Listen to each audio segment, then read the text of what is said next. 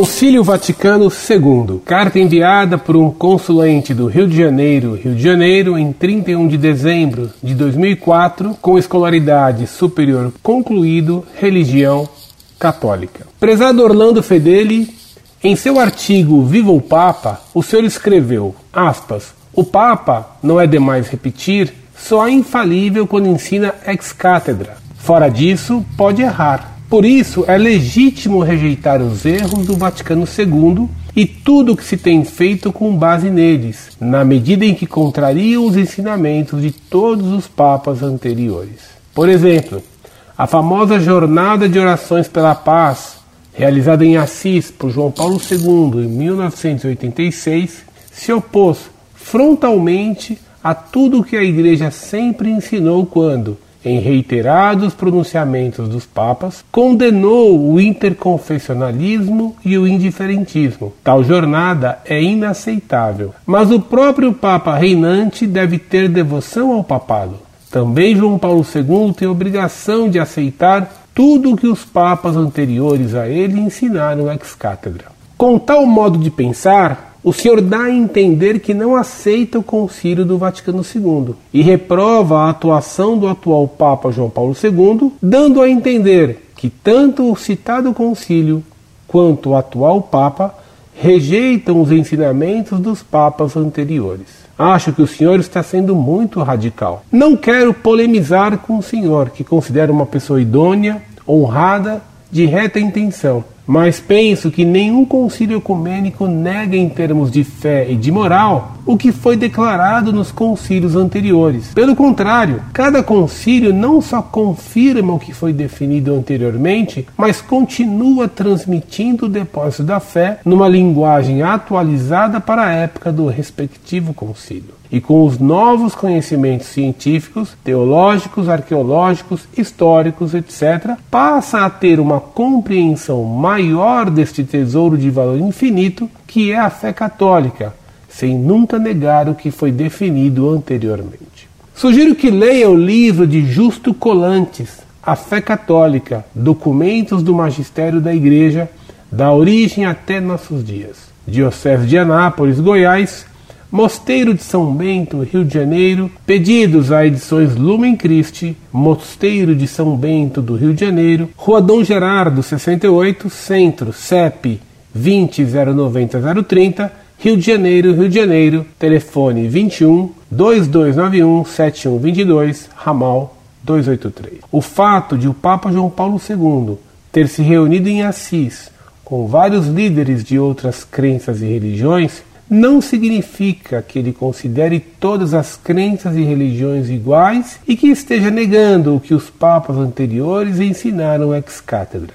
Ele apenas quis nos mostrar que todo católico deve ter a humildade de reconhecer que, embora esteja na verdade, isto é, a fé católica é a única verdadeira, não deve tratar aqueles que não são católicos com desprezo ou violência, mas deve acolhê-los e dialogar com eles do mesmo modo que faria Jesus. Penso que a ação do Papa em Assis foi um exemplo de evangelização e não uma atitude de relativismo religioso. O senhor leu o documento da Congregação para a Doutrina da Fé, Declaração Dominus Jesus, sobre a unicidade e universalidade salvífica de Jesus Cristo e da Igreja, segunda edição, ano 2000, assinado pelo cardeal Joseph Ratzinger e pelo arcebispo Tarcísio Bertoni, sugiro que o leia. O senhor já teve a oportunidade de ler os documentos redigidos pelo Papa João Paulo II para conhecer melhor os riquíssimos ensinamentos deste magnífico Papa? sugiro que o faça. Como católicos, devemos ter a humildade para aceitarmos com alegria e obediência aquilo que o atual magistério da Igreja Católica nos propõe em termos de fé e de moral, mesmo que seus pronunciamentos não sejam do tipo ex cátedra. Rejeitar tais ensinamentos porque não são ex cátedra não seria uma atitude de desobediência e de falta de amor para com o Papa, e, por fim, para com o próprio Jesus? O próprio magistério da Igreja Católica reconhece que, infelizmente, muitos entenderam de modo errado os ensinamentos do Concílio do Vaticano II e cometeram erros graves e até abusos em termos de doutrina de fé e de moral. O magistério da Igreja Católica continuamente tem procurado corrigir tais erros de interpretação dos ensinamentos do citado concílio e coibir os abusos. Um grande abraço. Prezado Salve Maria. Você sabe que há quem defina o homem como um animal político. Todo homem faz política. Toda instituição humana, por ser feita de homens, faz políticas. Exceto o Opus. É no que você, inocentemente, acredita. Você me garante com três livros do Opus na mão que o Opus não faz política. Dir-se-ia que o Opus é constituído por anjos. Entretanto, os anjos também fazem política. E guerreira, já que combatem os demônios. Depois de defender o Opus, tentando provar-me de que ele é a única instituição humana que não faz política, você faz sua política passando ao ataque contra mim e a Montfort. E garante-me que não quer polemizar comigo. Como seria bom encontrá-lo. Indo ao Rio, gostaria de conversar com você ao vivo. Creio que ficaríamos amigos. Você descobriu que sou contra o Vaticano II. Essa é uma descoberta fácil de ser feita. Não digo que você descobriu a pólvora, mas que ouviu sua explosão. Meu caro, eu escrevi expressamente que o Vaticano II aprovou teses modernistas condenadas por São Pio X. Escrevendo isso, só repeti o que Jean Guiton admitiu. Você não leu minha resposta ao Instituto Paulo VI de Brescia? Sou contra, sim, e bem contra o que ensinou pastoral e erroneamente o Vaticano II. Nessa resposta que dei ao Instituto Paulo VI de Brescia, condenei bem claramente o que ensina pastoralmente o Vaticano II. Isso já faz uns dois anos, ou pouco mais. E o Instituto Paulo VI, depois de dizer que ia incumbir um teólogo de estudar meus ataques ao Vaticano II, a fim de refutá-los, ainda permanece em silêncio. Procura-se um teólogo. Será que você quer responder minhas críticas ao Vaticano II em nome desse instituto, por enquanto mudo? Há mais. Vou publicar em breve, já está prontinha, uma crítica ao livro Vaticano II, Análise e Perspectivas, livro no qual um punhado de teólogos modernistas confessa, em umas 300 páginas, que o Vaticano II inventou uma nova eclesiologia, um novo conceito de fé, uma nova moral e etc. Tudo diferente do que sempre ensinou a Igreja Católica. Em suma, que fez uma nova igreja, a qual nasceu moribunda. Peço-lhe que aguarde esse trabalho para você ter mais material para defender o Vaticano II e seus erros modernistas e me criticar. Em seguida, você me acusa de algo distorcendo completamente o que eu disse e digo. Você escreveu que reprovo a atuação do atual Papa João Paulo II, dando a entender que tanto o citado concílio quanto o atual Papa rejeitam os ensinamentos dos papas anteriores. Meu caro, discordar de um ato político ou pastoral de um Papa não é o mesmo que reprovar um Papa. Você forçou minhas palavras e distorceu o que penso, interpretando de modo um tanto malévolo o que eu quis dar a entender em meu artigo Viva o Papa. O Papa também é um homem, e assim ele também age politicamente. Devemos então distinguir o que o Papa faz como Papa falivelmente e o que ele faz enquanto homem. Um bom católico não pode reprovar um Papa quando ele atua infalivelmente. Deve acatar também o que ele ensina em seu magistério ordinário, desde que não contrarie o que todos os papas sempre ensinaram. E quando ele, por acaso, atua politicamente ou dizendo o contrário do que sempre a Igreja ensinou, pode haver discordância, permanecendo fiel com aquilo que sempre os papas anteriores ensinaram. Você foi muito radical em sua afirmação. Você diz que ou se aceita tudo o que diz um papa, até falando de futebol ou de Bob Dylan, ou se reprova o papa enquanto tal. Aliás, o papa atual elogiou Bob Dylan. Você gosta de Bob Dylan? Se você não gosta de Bob Dylan, você reprova o papa João Paulo II? Claro que não. A chamada Jornada de Assis eu a considero a luz da condenação de Leão XIII ao Parlamento das Religiões de 1893, em Chicago, ou da proibição, feita pelo mesmo Papa, do Congresso Mundial de Religiões de 1900. Leia a encíclica Mortalium Animus de Pio XI e veja se você reprova o Papa Pio XI. Se dois papas têm atitudes diametralmente opostas, por que seria eu forçado a aprovar um que fez o oposto do que todos os demais papas fizeram e ensinaram. Você bem amigavelmente me escreve dizendo-me que considera uma pessoa idônea, honrada, de reta intenção. Ora, como seria eu idôneo, honrado e de reta intenção se eu fosse herege, cismático e rebelde ao Papa? Você me escreve. Penso que nenhum concílio ecumênico nega em termos de fé e de moral o que foi declarado nos concílios anteriores.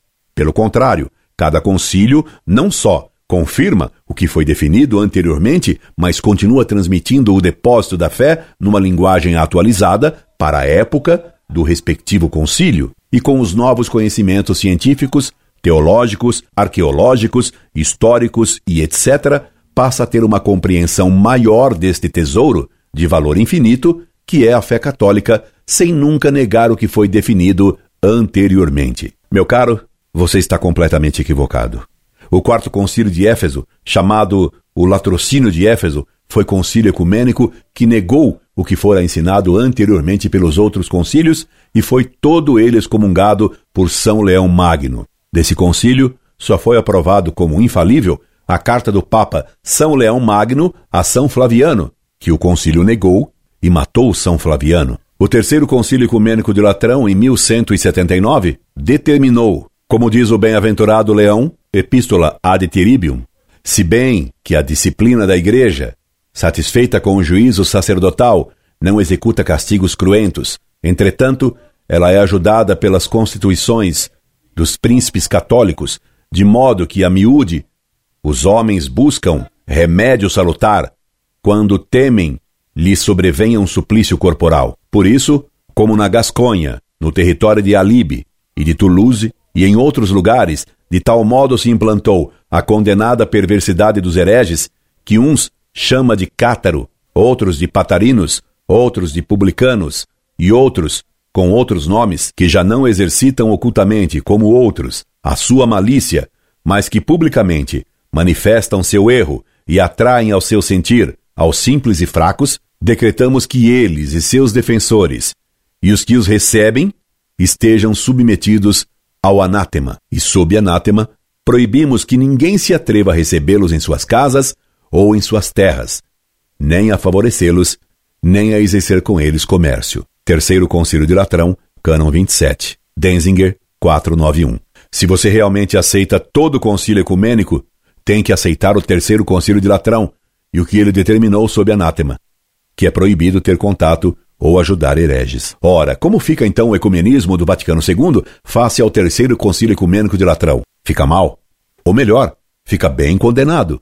Como conciliar esses dois concílios ecumênicos que ordenaram coisas opostas? É que o Vaticano II foi concílio pastoral e não infalível, e por isso mesmo podia errar. E errou. Você simplifica muito a questão dos concílios ecumênicos, colocando-os todos no mesmo nível. Há concílios infalíveis e aos falíveis. Mesmo nos infalíveis, só é infalível o que o Papa decretar diretamente como infalível e sob anátema. O grande erro atual é querer passar como infalível o Vaticano II, que expressamente recusou ensinar com infalibilidade. Você me escreve ainda. O próprio magistério da Igreja Católica reconhece que, infelizmente, muitos entenderam de modo errado os ensinamentos do Concílio Vaticano II e cometeram erros graves e até abusos em termos de doutrina de fé e de moral. Meu caro, se há tanta discussão sobre o que ensinou realmente o Vaticano II, é porque esse concílio não foi claro. Ora, quando a igreja ensina infalivelmente, ela ensina claramente. O que é ensinado ambiguamente não é infalível. E se há tanto erro sobre o que realmente ensinou o Vaticano II, um Papa um dia dirá o que deve ser aceito dogmaticamente em tudo isso e o que não deve ser reprovado. Por enquanto, comparo o que disse o Vaticano II com o que a Igreja sempre ensinou claramente e fico com aquilo que foi sempre ensinado e claramente. Por exemplo, o Sílabus condenou a liberdade de religião. O Vaticano II aprovou, a ponto de o cardeal Ratzinger ter escrito que o Vaticano II é um antissílabus. Fico com o sílabus e reprovo o Vaticano II. Você reprova Pio IX e rejeita o sílabus? Você rejeita o sílabus para ficar com o Vaticano II, o antissílabus? Ou você dialeticamente fica com os dois? Você me sugere ler um livro de um tal Justo Colantes que não conheço? Vou procurar esse livro, vou lê-lo e depois tratarei dele com você. E é claro que li os documentos de João Paulo II. Pena que você mora no Rio, pois convidá-lo-ia a ler juntos esses documentos. Quer uma sugestão? Quer resolver um problema insolúvel para você, que julga que o Papa nunca erra, mesmo quando não usa do carisma dado por Cristo a seu vigário na terra? E o Papa João Paulo II é o legítimo vigário de Cristo na terra, a quem me submeto e obedeço, como a Santa Igreja ordena, na medida em que o ordena. É evidente que o Vaticano II tomou e recomendou uma atitude de otimismo e confiança no homem. É notório que o Papa João Paulo II seguiu, durante bastante tempo, essa linha de confiança no homem. Prova disso é o que está escrito na encíclica Redemptor Hominis, no número 12. A atitude missionária começa sempre por um movimento de profunda estima por aquilo que há no homem, por aquilo que há no íntimo do seu espírito. João Paulo II, encíclica Redemptor Hominis, número 12, Paulinas, página 32. Ora, o Evangelho de São João, capítulo 2, versículo 25, ao qual remete esse texto, diz: E porque não necessitava de que lhe dessem testemunho de homem algum, pois sabia por si mesmo o que havia no homem. Só que essa frase do versículo 25 é ligada à anterior no que diz: Mas Jesus não se fiava neles, porque conhecia a todos, e porque não necessitava que lhe dessem testemunho de homem algum, pois sabia por si mesmo o que havia no homem. João capítulo 2, versículos 24 e 25. Agora explique-me você como conciliar o que diz São João, que Jesus não se fiava neles, porque os conhecia todos e porque não necessitava de que lhes dessem testemunho de homem algum, pois sabia por si mesmo o que havia no homem, e o que escreveu João Paulo II na encíclica Redemptor Hominis. A atitude missionária começa sempre por um movimento de profunda estima por aquilo que há no homem, por aquilo que há no íntimo do seu espírito. João Paulo II, encíclica Redemptor Hominis, número 12, Paulinas, página 32. Afinal, como Jesus, não devemos nos fiar nos homens, como disse São João, ou devemos ter profunda estima por aquilo que há no homem, como escreveu João Paulo II. Explique-me, meu caro, como conciliar esses textos. Creio que você vai ter que fazer grande acrobacia para conciliar o que é inconciliável. Isso, entretanto, não impede que eu reconheça João Paulo II como Papa e lhe faça preito de vassalagem, de fidelidade e obediência filial enquanto vigário de Cristo, como graças a Deus tive ocasião de fazer ainda recentemente. Todo católico deve fazer o mesmo, o que não significa aprovar como infalível um espirro do Papa, ou seu gosto por Bob Dylan, ou sua visão otimista do homem. Há que fazer distinções, meu caro, com grande apreço por sua pessoa e desejando-lhe todo o bem, inclusive a verdadeira devoção ao Papa, clamemos juntos e com São João Bosco quando se opunha à política de Pio IX. Viva o Papa! Incorde Jesus Semper, Orlando Fedeli. PS. Voltando de Roma, soube de uma entrevista do cardeal Arnes, aquele que chama Fidel Castro de queridíssimo Fidel, sobre o Papa e as situações atual do papado. Nessa entrevista, o cardeal Arnes, defensor do Vaticano II, diz que o Papa deveria renunciar. Nessa entrevista, o cardeal Vermelho é bastante desrespeitoso para com João Paulo II. Seria bom você escrever algo contra a atitude do cardeal Arnes. Orlando Fedeli.